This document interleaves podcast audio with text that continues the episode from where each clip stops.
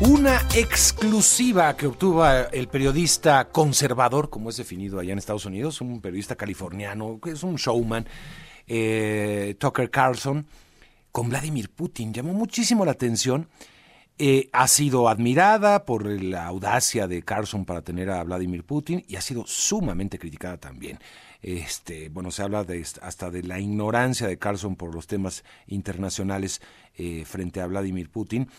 Eh, pero bueno, hablemos con alguien que sabe de asuntos internacionales, que es Natalia Santanamaquia, jefa del Departamento Académico de Estudios Internacionales. ¿Cómo estás, Natalia? Qué gusto saludarte. Igualmente, Mario. Buenos días a todos. Pues provocó mucho, ¿no? Provocó muchísimo esta entrevista. Sí, además pensemos que eh, dentro de nada, el 24 de febrero se van a cumplir dos años de que inició la invasión de Rusia a Ucrania y de repente este señor Carlson, como tú dices, muy popular entre el público conservador, quizá diría de este, casi de derecha radical, le abre a Putin este espacio para decir tranquilamente, sin interrupciones, sin ningún tipo de desafío, cuál es su versión de por qué inició esta guerra. Imagínate que la entrevista duró dos horas eh, y que él pudo pues decir exactamente cuál es su versión de, de las cosas. Yo la vi completa y bueno, le voy a resumir a la gente los cuatro mensajes principales que dio el presidente Putin. Eh, y te, te, diría, bueno, el primero es que se dedicó durante media hora por lo menos a dar su versión de la historia. El señor empezó remontándose por ahí del siglo X y su intención era transmitir por qué Ucrania en realidad no tendría derecho a existir como país independiente. Y cómo desde su punto de vista es un Estado que fue artificialmente creado por Lenin, por Stalin, y en todo caso grandes porciones de Ucrania no deberían ser Ucrania. Ese es el primer mensaje.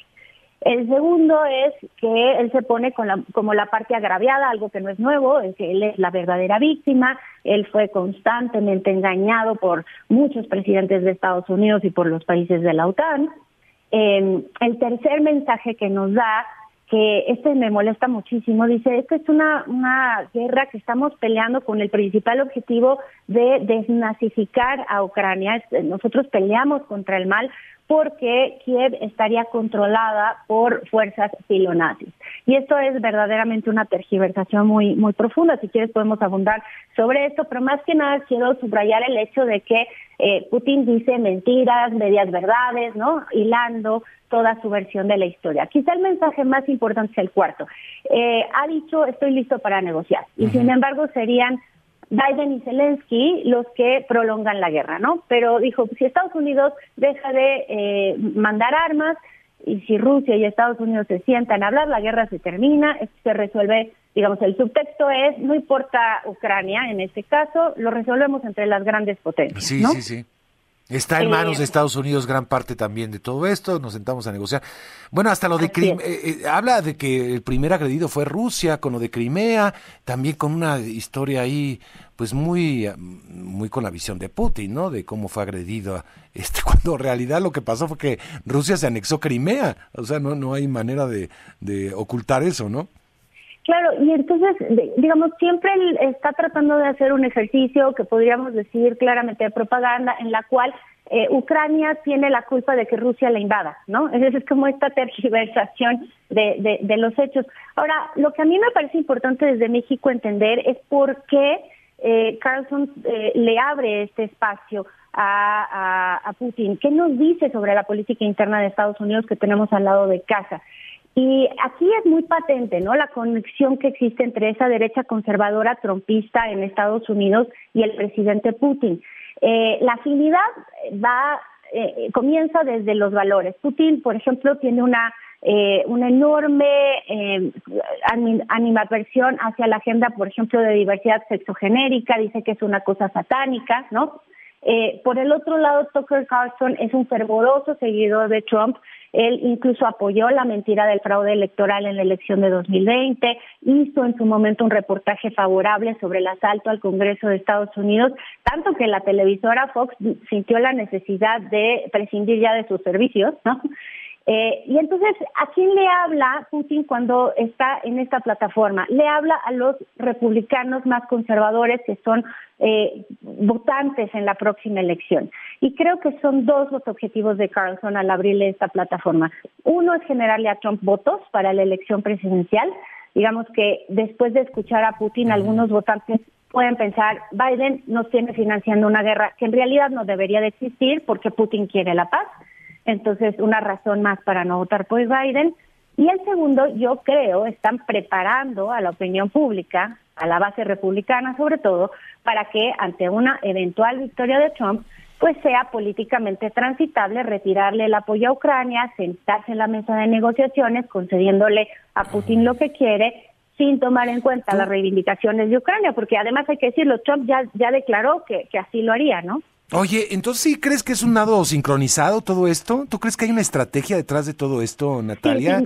Es decir, eh, veíamos el fin de semana unas declaraciones de, de, Donald Trump en contra de sus aliados muy fuertes que han movido todo el escenario político dentro de Washington, obviamente, y, también en, en, la OTAN, este, en contra de la propia OTAN muy fuertes, eh, exacto, para poner en contexto a la audiencia en uno de sus rallies, lo que dijo Trump es que eh, los miembros de la OTAN, muchos no pagan lo suficiente a la alianza, por lo tanto, eh, yo no defendería a alguno de estos miembros si no paga e incluso alentaría a Rusia que los invadan. Esto es increíble en términos de seguridad nacional de Estados Unidos que un presidente pueda eh, de lejos eh, sugerir una cosa de este estilo y sí lo veo como un lado sincronizado porque además vemos como el eh, Trump intenta arrastrar a todo el Partido Republicano a apoyar a su visión.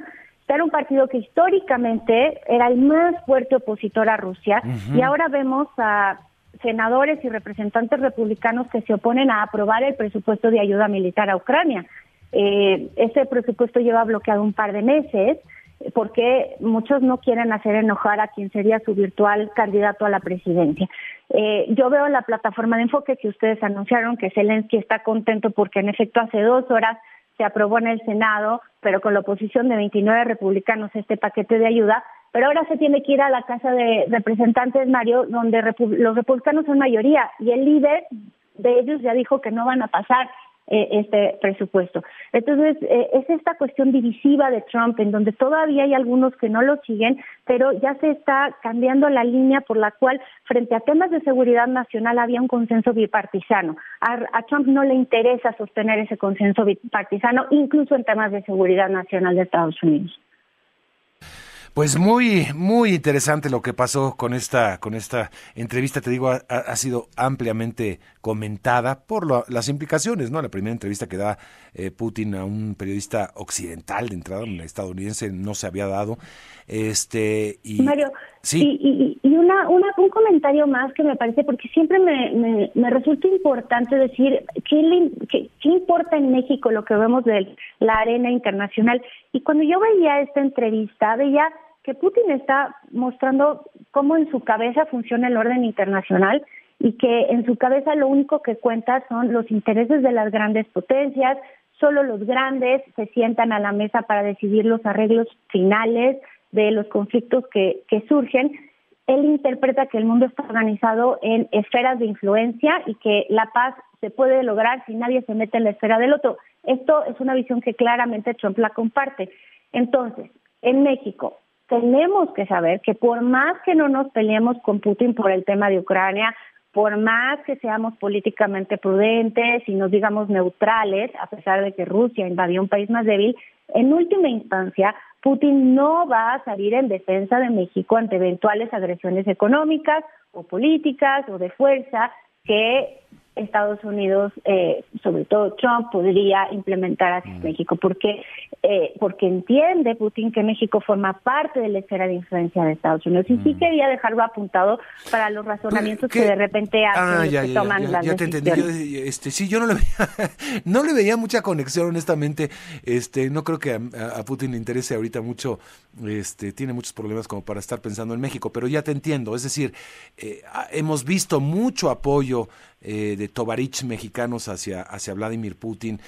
Por una, me, parece muy curioso, yo te, lo, te, soy franco, Natalia, porque puedo entender el apoyo que suscita o podría suscitar en algún sector de la población, no solamente mexicana, sino América Latina, eh, lo que fue la Unión Soviética. Eh, eh, bueno, la, mucha, gran parte de la izquierda latinoamericana, una Unión Soviética muy presente en la región, apoyando a regímenes de izquierda también, este, su presencia en Cuba, de apoyo ante el imperialismo yanqui, todo esto. Lo, lo puedo entender. Pero lo que no puedo entender es que no haya capacidad de dividir lo que fue aquel régimen soviético, este, que en mi punto de vista también fue un fracaso, con lo que hoy es Vladimir Putin, que no tiene nada que ver con eso, ¿no? O sea, es una cosa absolutamente este bizarra hacer una mezcla o una comparación siquiera, ¿no? Estamos hablando de Putin, de uno de los representantes del capitalismo más salvaje que haya tenido la historia en el mundo, pero bueno, en fin, este por eso lo dices básicamente por ese apoyo que tiene de repente Putin.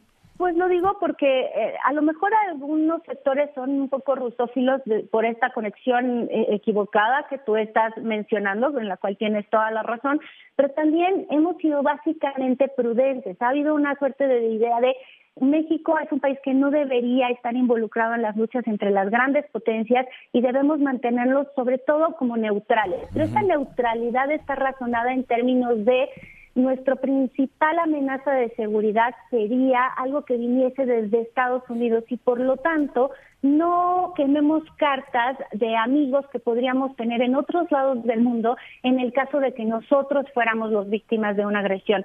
Yo nomás lo que quería poner sobre la mesa es que en el pensamiento de Putin, México forma parte de la esfera de influencia de Estados Unidos y no va a mover un dedo si en algún momento nosotros tenemos alguna necesidad. Y entonces que es un pensamiento equivocado pensar que esta sería la razón para mantener tanta equidistancia y tanta mm. neutralidad frente a el hecho que es concreto. Rusia hizo una guerra de agresión, tiene un comportamiento imperialista en contra de un país más débil que es Ucrania. Y en eso un país como México debería de sentirse convocado porque históricamente ese ha sido también una experiencia que, a nosotros nos ha eh, conmocionado, ¿no? Sí, claro. Natalia, siempre un gusto conversar contigo. Muchas gracias. Igualmente, Mario, buen día para todos. Igualmente, Natalia Santalamaquia, jefa del Departamento Académico de Estudios Internacionales.